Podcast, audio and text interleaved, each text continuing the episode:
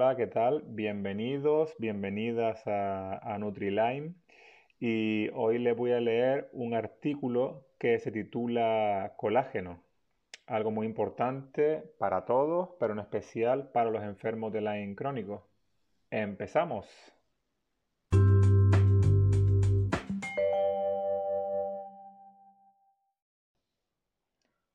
El pegamento de tus huesos, músculos, articulaciones se encuentra en todos sitios, en tus arterias y vasos sanguíneos, en tu piel, uñas, pelo, ojos, encías, esqueleto, cerebro, etc.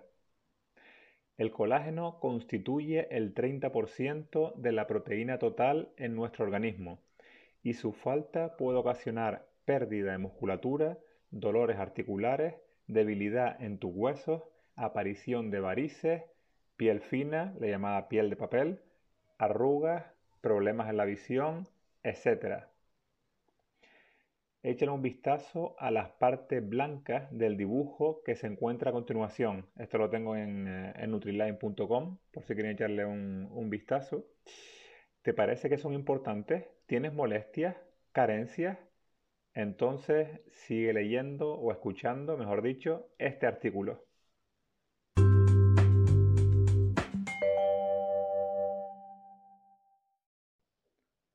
¿Por qué podemos tener falta de colágeno los enfermos de Lyme crónico? La bacteria Borrelia burgdorferi, causante de la enfermedad de Lyme, tiene la capacidad de disolver tu colágeno para poder colonizarlo y a su vez inhibir una proteína, la fibronectina, que ayuda a su regeneración. Por lo tanto, la borrelia te podrá robar tu colágeno y reducir encima tu reparación natural. Por otro lado, la bartonella, una coinfección de la enfermedad de la crónica y posiblemente una de las más complejas de, tratar, te pongo referencia aquí en el artículo, eh, otro artículo donde hablo en profundidad de la, de la bartonella, esta infección, bueno, pues esta se une a la vitronectina, laminina, ácido hialurónico, fibronectina, tanto en forma celular como plasmático, y colágenos tipo 1, 2 y 4. También se ha informado que la bartonella se une a los colágenos 4 y 5, según este artículo, le muestro la, referencia también en el artículo.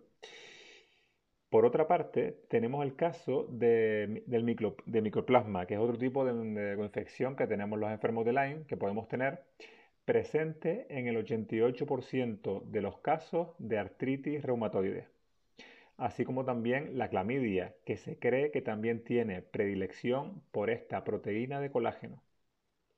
Finalmente, pero no por ello menos importante, tenemos la inflamación y el estrés oxidativo que nos produce la enfermedad de Lyme, los cuales también nos acelera, por supuesto, esta degradación de colágeno.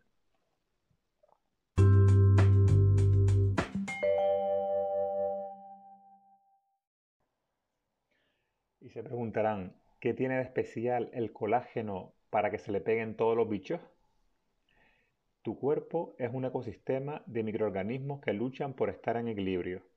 Pero estos no solo se encuentran en tus intestinos, sino en todo tu organismo, incluido en nuestros tejidos y órganos. Sí, has oído bien, tu microbiota no solo la tienes en tu intestino grueso y delgado, también la tienes, por ejemplo, en los pulmones y hasta en el cerebro. La particularidad que tenemos los enfermos de Lyme crónico en comparación con personas sanas es que los microorganismos patógenos no están controlados por nuestro sistema inmune, por lo que toman el poder, o sea, el control, causando ese daño en el colágeno y en otros tejidos más rápidamente, por supuesto, que en personas sanas. Tres teorías de forma muy resumida por las cuales estos microbios tienen predilección por el colágeno. La primera, para alimentarse y crecer. Número 2. Para propagarse a tejidos más profundos. Y la número 3. Para protegerse. Al fin y al cabo, como hacemos nosotros los seres humanos, la supervivencia a toda costa.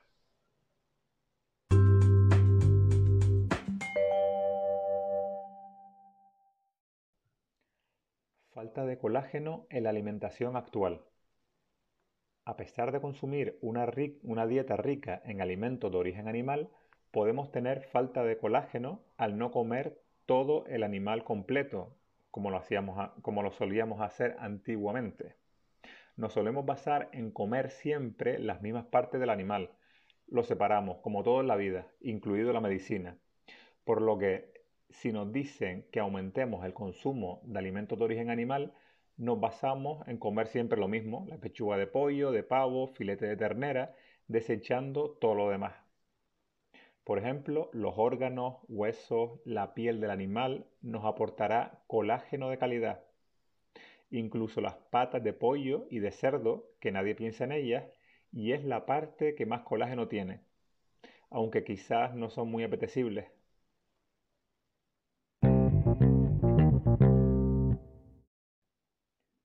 ¿Qué personas están en riesgo de tener falta de colágeno? Bueno, te lo explico resumidamente.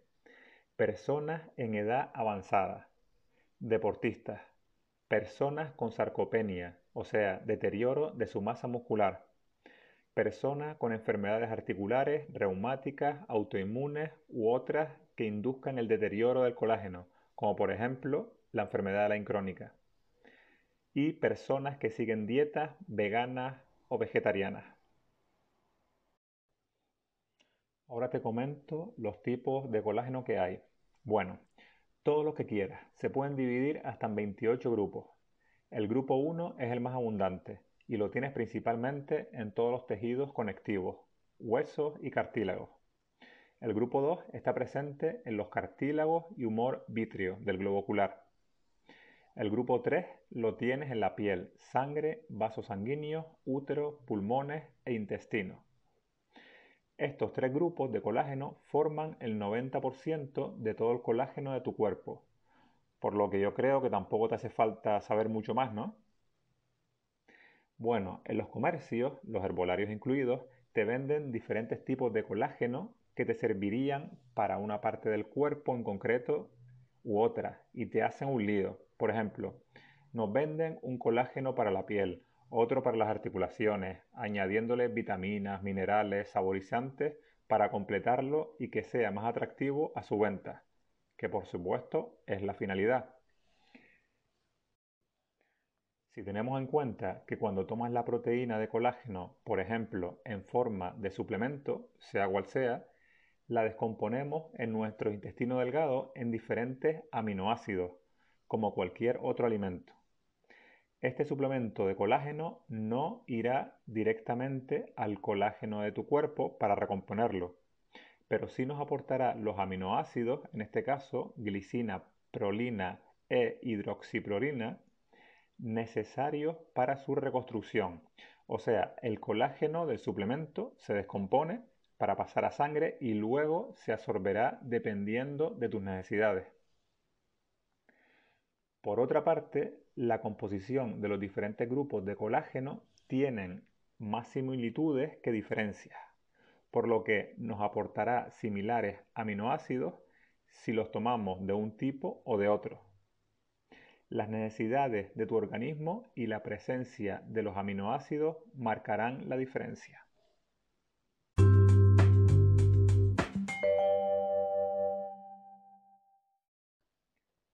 ¿Tiene respaldo científico el uso de colágeno para ayudar al nuestro? Hay suficientes estudios que nos demuestran el beneficio de suplementos de colágeno en patologías articulares, pérdida de masa ósea y atenuación del envejecimiento dérmico.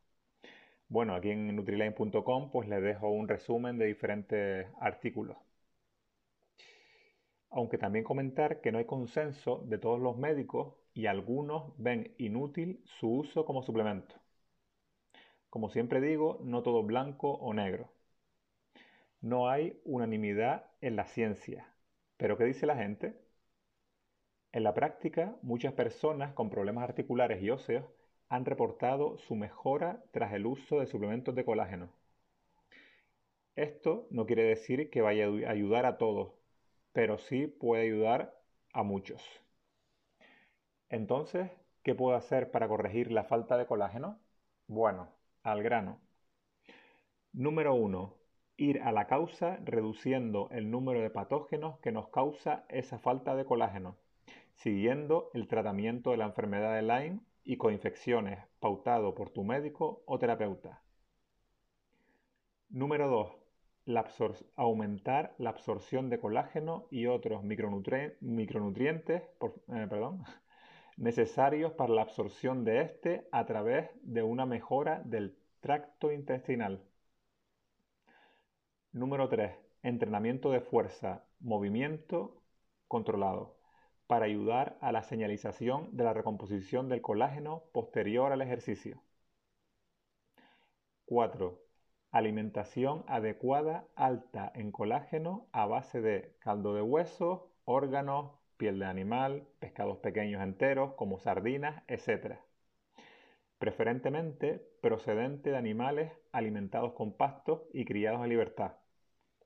Por otra parte, alimentos de origen vegetal de color rojo, como las fresas, cerezas, frambuesas, tomates, pimientos, si son tolerables, pueden ayudar a la formación de colágeno gracias a su efecto antioxidante, en especial el licopeno. Número 5. Suplementos de colágeno en polvo hidrolizado, péptidos o gelatina, a poder ser procedentes de animales alimentados con pasto del grupo 1 y 2. Dosis segura 10 gramos mezclados en agua u otra bebida no azucarada ni edulcorada, en ayunas.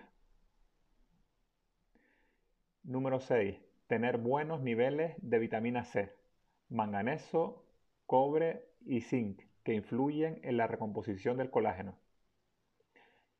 Y número 7, y el último, y no por ello menos importante, el correcto descanso nocturno y buenos hábitos de vida.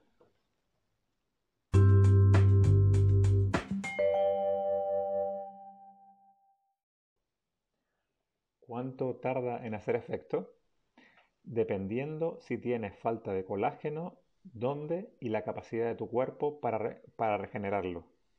En el caso de la suplementación, se suelen notar los efectos a partir de la segunda semana de uso y se puede prolongar hasta los tres meses.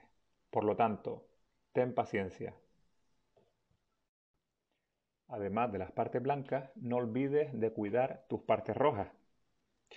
Bueno, si van a nutriline.com podrán ver el dibujo que, tengo y así se pueden hacer una idea en su, en su mente. De todas formas, se lo sigo leyendo. Mira nuevamente la imagen superior. Aparte de mejorar nuestra estructura, la materia blanca, nuestro pegamento a base de la ingesta de colágeno, no olvidemos de cuidar las partes rojas, la musculatura que tan importante es para mejorar nuestro sistema inmunológico, estar más fuertes y poder afrontar de mejor manera y recuperarnos de la enfermedad de Lyme crónica. Como comenté en el siguiente artículo, pues que se lo pongo también aquí en nutriline.com, entrenamiento con pesas en la enfermedad de Lyme. También aparte, pues tener en cuenta realizar una alimentación adecuada aportando los aminoácidos esenciales para la creación de esa masa muscular y suplementos si hicieran falta. También les indico en, en el blog pues otro enlace de otro artículo que tengo llamado glutamina y creatina. Colágeno y sarcopenia, estudios. Algo inesperado sucedió en un estudio en el cual se le dio un suplemento de colágeno a 57 sujetos de edad avanzada, realizándose, realizándole un entrenamiento de fuerza durante 12 semanas, dando como resultado un aumento notable de masa muscular de aquellos sujetos que consumieron el suplemento de colágeno, en comparación con los que tomaron placebo. Bueno, también les dejo en, mi artículo pues la referencia a ese estudio. Continúo. Ácido hialurónico. El ácido hialurónico es una sustancia que nuestro cuerpo fabrica naturalmente, que ayuda a la producción de colágeno. Se ha utilizado en la medicina en forma inyectable para problemas de desgastes articulares y óseos aunque ahora está de moda en la medicina estética en forma de rellenos faciales y corporales. aparte de los efectos positivos que puede tener la aplicación de ácido hialurónico para ayudar la regeneración del colágeno en problemas articulares, también te mereces quizás eliminar o reducir estéticamente la huella de la enfermedad de la incrónica, si la tuvieras.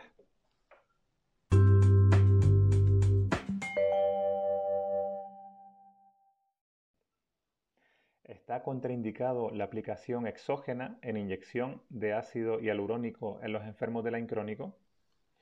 He hecho muchas investigaciones y entiendo que quieres una respuesta concreta, pero cuando algo no está probado no quiero aventurarme. Sin embargo, te ofrezco la respuesta de dos médicos, un médico especialista en la enfermedad de la incrónica y otro médico especialista en medicina estética. Ya luego puedes sacar tus propias conclusiones. ¿Qué nos dicen los médicos? Como norma general, no ven contraindicaciones específicas del uso del ácido hialurónico inyectado en personas con la enfermedad de Lyme para el tratamiento de problemas articulares. El doctor Kenneth Armstrong, colaborador de Nutriline, nos comenta que hay una antigua tradición en relación con la aplicación de ácido hialurónico para la, para la regeneración del colágeno en las articulaciones y no ve contraindicación alguna como norma general. Claro que cada paciente con la enfermedad de Lyme es diferente. Habría que estudiar su caso en concreto. Por otra parte, en relación con las operaciones estéticas de relleno con ácido hialurónico, la cual es la misma sustancia, pero con la gran diferencia que este ácido hialurónico es una versión más resistente y no es absorbida por tu organismo a corto plazo sino que permanece en esa parte del cuerpo aplicada, por lo que la cosa se complica un poco y ya esta sustancia natural, entre comillas, realiza una función no tan natural. En principio, un médico de medicina estética experimentado me comenta que no tendría que haber contraindicaciones en su aplicación cuando la enfermedad de Lyme está resuelta. Pero bueno, lo que muy pocos médicos saben es que es posible que la enfermedad de Lyme crónica, pues como su propio nombre indica, se cronifique. Posteriormente añade que sí hay contraindicaciones en personas con enfermedades inmunológicas, procesos inflamatorios, así como antecedentes de alergias o hipersensibilidad al ácido hialurónico por lo que, bajo mi punto de vista y reflexión, no lo haría en procesos activos de la enfermedad, y si no fuera estrictamente necesario, ya que toda intervención cuando padeces la enfermedad de la crónica no está libre de efectos secundarios. Así todo, pienso que no todo es Lyme. Hay más detrás de la enfermedad de Lyme crónica. Hay posibles reacciones autoinmunes e inflamación a diferentes niveles por lo que yo tendría en cuenta cuatro factores a la hora de someterme a un tratamiento estético inyectado de ácido hialurónico. El primero, la etapa de la enfermedad. Segundo, beneficio-riesgo. En el número 3, parte del cuerpo aplicar y tipo de ácido hialurónico. Y el número 4, hacerlo siempre bajo supervisión de un profesional que conozca los efectos que puede tener la enfermedad la crónica. Esta es mi opinión y reflexión personal en base a lo que he investigado, ya que no conozco datos en el uso del ácido eh, hialurónico exógeno para fines estéticos en enfermos de la crónico. Pregunta siempre a tu médico especializado y haz lo que mejor se ajuste a tus condiciones individuales. Como dice el doctor Kenneth, que la cura no sea peor que la propia enfermedad.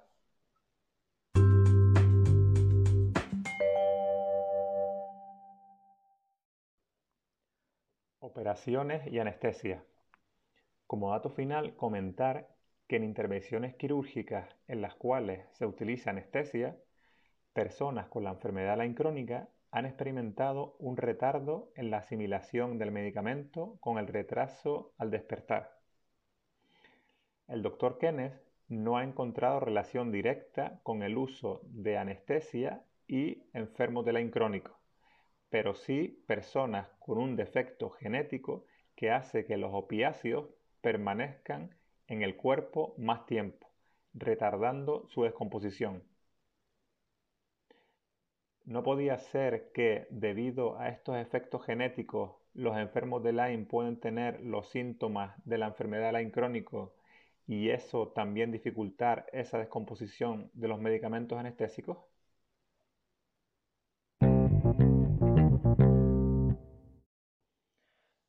Bueno, pues aquí le pongo punto y aparte a este, a este artículo y, nada, decirles que, que tienen mucha más información eh, en nutriline.com, en mi web, muchos otros artículos. Ya he publicado casi 50 artículos. Y me pueden seguir pues en Facebook, Nutriline o en Instagram. Mm, gracias por, por escucharme, por leerme y saludos. Chao.